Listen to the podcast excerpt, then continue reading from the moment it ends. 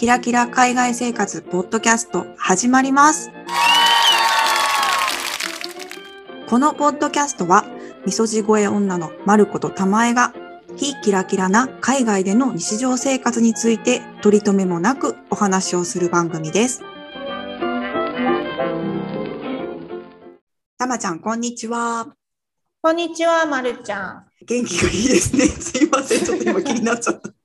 元気が良かった。毎回声違くない？テンションが今。自分で聞いてて思うんだけど、まいまるちゃんは安定してるんだけど、いやそんなことたまえ声が安定しないいやなんか今お元気やなと思ってちょっと突っ込んじゃった。失礼しました。はい、だんだん下がっていくと思います。はい、あの、えー今日はですね、質問箱になんと視聴者さんからお便りをいただきまして、答えていきたいなと思っております。よ、はい、よ、いや嬉しいですね。本当にありがとうございます。たまちゃん読んでください。お願いします。はい、まるこさん、たまえさん、はじめまして。人生で初めてラジオにお便りを送らせていただいております。日本在住20代女性のタイムと申します。ポッドキャストが大好きでいろいろなチャンネルを聞いている中、えお二人のチャンネルに出会いました。昔から海外への関心が強く、大学時代にはアメリカに留学をしたり、ヨーロッパ一人旅などをしたこともあり、お二人のお話を興味深く聞かせていただいています。お二人ののんびりとした、でも面白い掛け合いがとても心地よく、すっかりお二人のファンです。今日はお二人に質問があり、お便りを送らせていただきました。私は航空会社で仕事をしているのですが、コロナで仕事が激減する中、社内で有給とは別に2週間から6ヶ月間ほどお休みを取ることができる制度ができました。かっこ無給。えー最近はコロナの影響も徐々に収まり、お休みが取れる期間も少しずつ短くなっているので、海外旅行も徐々に再開している今のうちに、1ヶ月ほどお休みを取り、海外に2、3週間ほどステイをしたいなぁなどと思っています。そこで、ヨーロッパに在住経験のあるお二人に質問です。えーヨーロッパで2、3週間ほど滞在するとしたら、どこの国や地域が良いなどおすすめありますか？ちなみに、英語は波には話せると思っているのですが、それ以外の言語はゼロです。また、もともとはゆっくりと一人の時間を楽しむことが目的だったのですが、どうせ行くなら何か他に目的を作りたいなと考え中です。お二人の住む地域も暑い毎日をお過ごしかと思いますが、お体大切にお元気にお過ごしください。いつか機内でお二人にお会いできたら声だけで気づけるくらい、これからもひきらポッドキャストを聞き続けていきたいと思います。という大変大変嬉しいメッセージです。ありがとうございました。もう本当に嬉しい限りでございます。ね、いつか機内で気づいてもらえたら嬉しい。ね。恥ずかしい嬉しい。恥ずかしい。そうそう。じゃあもうしっかり化粧して飛行機に乗らないとどこで 機内の顔と来たら大変なことになってね変なことですからね。そんなことが起こる日が来たらもうこんな嬉しいことはないですね。ないですね。はい。ということで、このようなお便りをいただきましたので、我々なりにちょっと考えてみて、つらつらと提案してみたいなと。うん。最初に私からで。えーそうですね。まずね、私考えたのは、行ったことあるところから考えたんですよ。うんうんうん。で、まあ、英語ができるということで、で、うん1週間の旅行とか2、3日の旅行だったら、うんどんな言語の国でも行ったら楽しいと思うんだけど、私的ですよ。マルコ的には、2、3週間行くんだったら、ある程度、言葉が現地の人と、あの通じて交流できた方がいろいろできるんじゃないかなと思っうんたんですね。あの観光プラスアルファ何かきっとこう交流が生まれるだろうと思って、ある程度英語が通じる国に行きたいというのがまず一つ。で、うんうん。まあ、2、3週間あったらちょっと私的には街とかでこういろんなことができるところがいいかうなんとうんうん。思いました。そうだね。という観点からですね、まずうん。うん。ベルリン、ドイツ、ベルリンめちゃ、めちゃめちゃ大賛成でございます、私は。ありがとうございます。そう、うんたまちゃんの共感も得ましたが、まずここはですね、英語が全く問題なく通じます。ね、そうだよね。んん私、この間久しぶりに行ったらさ、うんカフェでさ、うん逆にドイツ語通じなかったよ。なんか超シャレオツなカフェに行ったらね、うん、ああのドイツ語じゃなくて英語で注文してって言われた。あ店員さんに。そう、それぐらいよね。それぐらい英語が共通語になっているというので、まあ、英語を喋れる方は問題ないかなと。あとはね、なんかドイツ来る人に皆さんに言っていただきたいと思ってよく言うんだけどなんかこう、うん東側とさ西側行ったらさ、こうまだやっぱり雰囲気が少し違うじゃん？うんうんうんうん。それをほんまに歩いて回ると、わなんか違うっていうその雰囲気を体感していただきたいんですね。そうだね。わかる。できることならば、ちょっと一度ぐらいはガイディングツアーに参加して、ちゃんとガイドさんの説明を聞くと、より一層なぜ東と西の文化がちょっと違うのかとかわかるので、うん。そういうのもね、楽しんでいただけたらなと思うわけでございます。うん。はい。ベルリンのね、あのテーマに特化した本とかもいっぱい出てるしね。ある。ある。と、そういうのも見て、ちょちょっと事前知識をつけて、あのこう、うん実際に街を歩くと、ほーってなると思うんで、そういうのも面白いかなと思うのと、あとは、もうおしゃれなカフェがめちゃくちゃいっぱいあるんですよね。そう、カフェの街ですね。素晴らしい。まあ、カフェお好きかわからないんですけれども、私は結構街でカフェに行ったりとかするのが好きなんで、カフェが多いところもポイント大。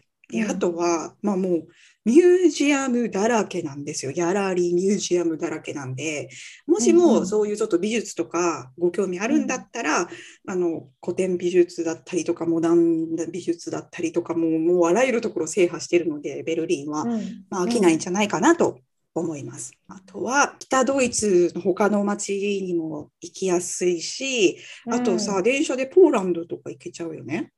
そうだね。ドレスデン行って、そのまま東欧の街行ったりとかもできるもんね。そう、そうなんですよ。うん私、ポーランド推しなんで、ポーランドに行けるっていうのも私的にはあの結構ポイント高し。全くもって同感でございます。ありがとうございます。えーじゃあ次ですね、えーオーストリア、ウィーンでございます。いいですね。はい、もうここはもう、とにかく街が美しい。どこを歩いても美しい。あとは、ここも英語通じます。そうだね。うん、あと、ベルリンもカフェいっぱいあるんだけど、ウィーンはおしゃれなカフェももちろんあるけど、クラシックな老舗カフェがあるわけですよね。そうだね。ベルリンとはまた真反対の。老舗カフェがいっぱいあって、私も行ききれてないけど、あの、そういう老舗カフェを回って、で、あの、オーストリアってなんかコーヒーの種類がめちゃくちゃ多いんだよね。ああ、うんうんうん。なんか名前がね、いまだにこの名前のコーヒーが一体何なのかっていうのがいまだにちょっとよく分かってないんだけど、すごい種類が多いからそういうのを楽しむのも面白いし、あとはまあモダンなカフェ行っても面白いし、もうここもとにかくいっぱいあるんです。クラシックなカフェからモダンなカフェがあるので、それも面白いですよっていうのと、もうね、ベルリンと一緒かいって感じなんですけど、こちらもミュージアムがすごい多いんですよ。もう名画がめちゃくちゃ多い。美術の教科書で見た絵、うんたくさんウィーンにありますので、一生に一度はあのぜひ見ていただきたいような作品がいっぱいある街なので、いいんじゃないかなと。ね、あと音楽の街じゃない？あ、そうでした。だから夕方何時からとかの毎日やってる音楽が聴けるツアーとかあった気がするな。ごめんなさい、曖昧な情報なんですけど、あそういうの。聞きに行ってもいいかもね。本当だね。それで言うと、うんベルリンもベルリンフィルもあるし、ウィーンも確かに。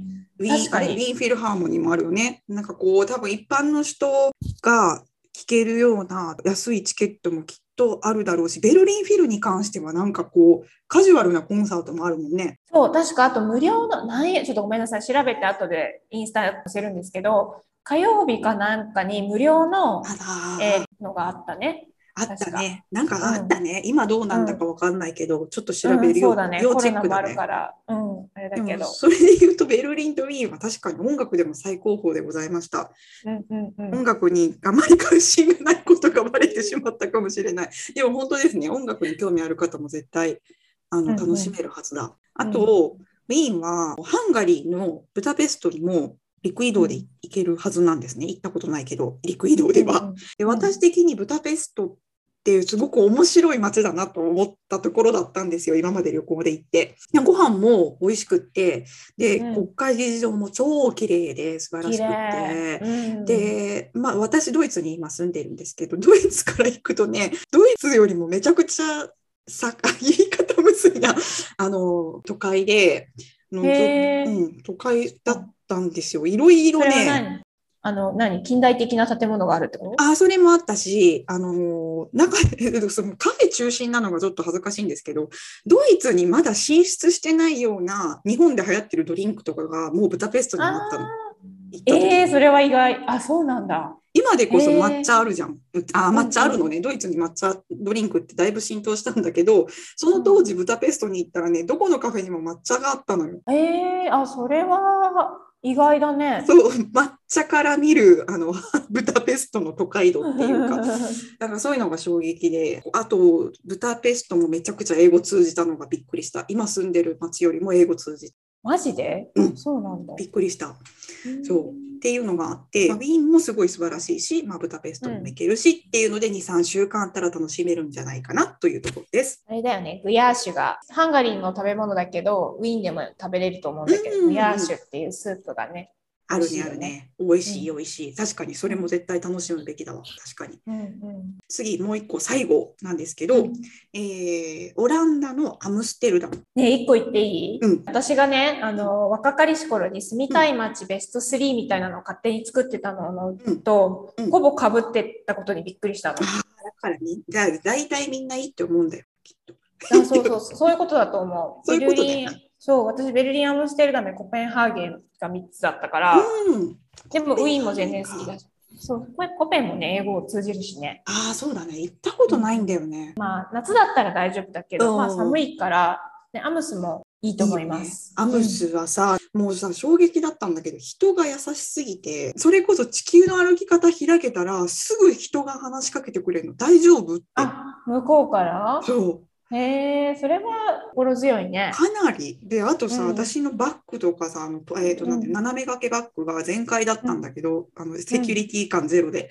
で、そしたら電車乗ってたら、おじさんに、危ないから閉めた方がいいよって注意されたりとかさ、本当に優しくて感動したのね。で、あとさ、うん、あの国はさ、いや、体感レベルの話ですよ。本当は知らないけど、うん、全国民英語喋れるのかっていうぐらい英語喋れない？皆さん。喋れる。てかね、私の中で北欧とすごい似てるなって思ってて、はいはいはい、まず人のがでかいのもそうだし、言語もちょっとなんか雰囲気似てるし、うんうんうん、英語喋れる度合いも似てるし、あとさっき言ってた人が優しいっていうのも北欧とすごい似てるなって思った？ああ、そうなんだ。やっぱ、まあ、暮らし、そうだよね。暮らしてたし、確かに、確かに。ただね、一個言えるとしたら、うん、滞在費がちょっと高いかな？ベルリンウィ。あ、ウィーンも高いかな？でも多分アムステルダムの方がホテルとか高いと思うな。そうかもね。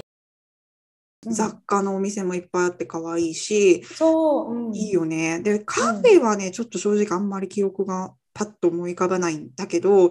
あ、ごめんなさい。興味ないかもしれないんですけど、一応、うん、ほら、インドネシアに植民地を置いてたから、うん、比較的ヨーロッパの中では美味しいインドネシア料理が食べれます。えー、そうなんや。全然。インドネシア料理が大好きなので、オランダに行くとインドネシア料理を食べてた記憶。そうです正直食の面では何をおすすめしようって思ってたとこやったからいい情報が入りましたね素晴らしいあ、はい、もちろんインドネシアのインドネシア料理と比べてはいけないと思うんですけどたまにアジア料理が食べたくなったらぜひ。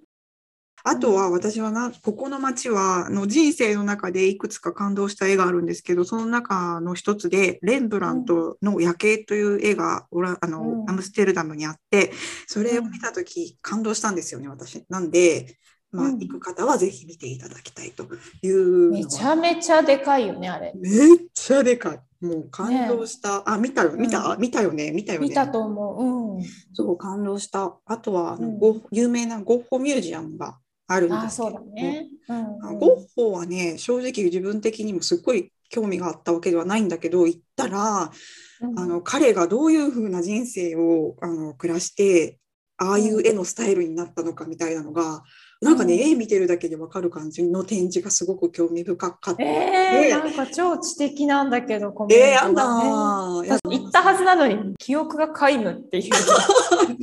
響かなかったっていう。いや、なんか僕、まあ、皆さんそれぞれ興味の矛先が違うんで、もちろんあの全然強制じゃないんですけど、もし今アムステルダムに行ったら、ぜひ行ってほしい。えー、どちらの美術館、うん、博物館もあの予約を取らないといけないので、予約を取っていってください。うん、旅行会社の鏡って感じですね。いやいや、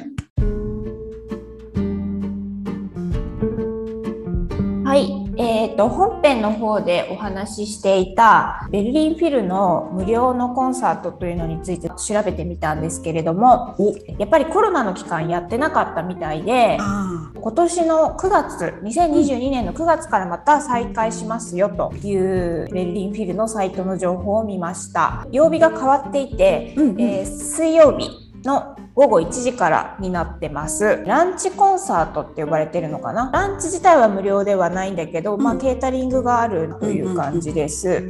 え私も行ったことないんですけど、すごくいいらしいので、無料でね、ベルリンフィルの演奏者の方のコンサートが聴ける会ですので、もし旅行に行かれる方とかは行ってみるといいんじゃないかと。えーと、このベルリンフィルの英語のサイトにはなるんですが概要欄に貼っておきます。耳寄り情報ありがとうございました。今回はですね、ちょっとマルコが喋りすぎて、マルコ編で1回になってしまったんですけれども、次回はたまちゃんのヨーロッパに2、3週間滞在するおすすめはというところで、たまちゃんの方から紹介いたしますので、ぜひ次回も聞いてください。今回のエピソードへの質問、えー、ご意見などございましたら、概要欄にあります質問箱、もしくはインスタグラムの DM から送ってください。インスタグラムのアカウントは、ひきらポッドキャスト、ローマ字で HIKIRA ポッドキャストです。Apple Podcast でお聞きの方は、Apple Podcast 上で評価やコメントいただけるととっても嬉しいです。また、Spotify でお聞きの方は、エピソードの概要欄からコメントができるようになりましたので、そちらからもぜひコメントいただけたらとても嬉しいです。今回も聴いていただきありがとうございました。また次回の配信でお会いしましょう。さようなら。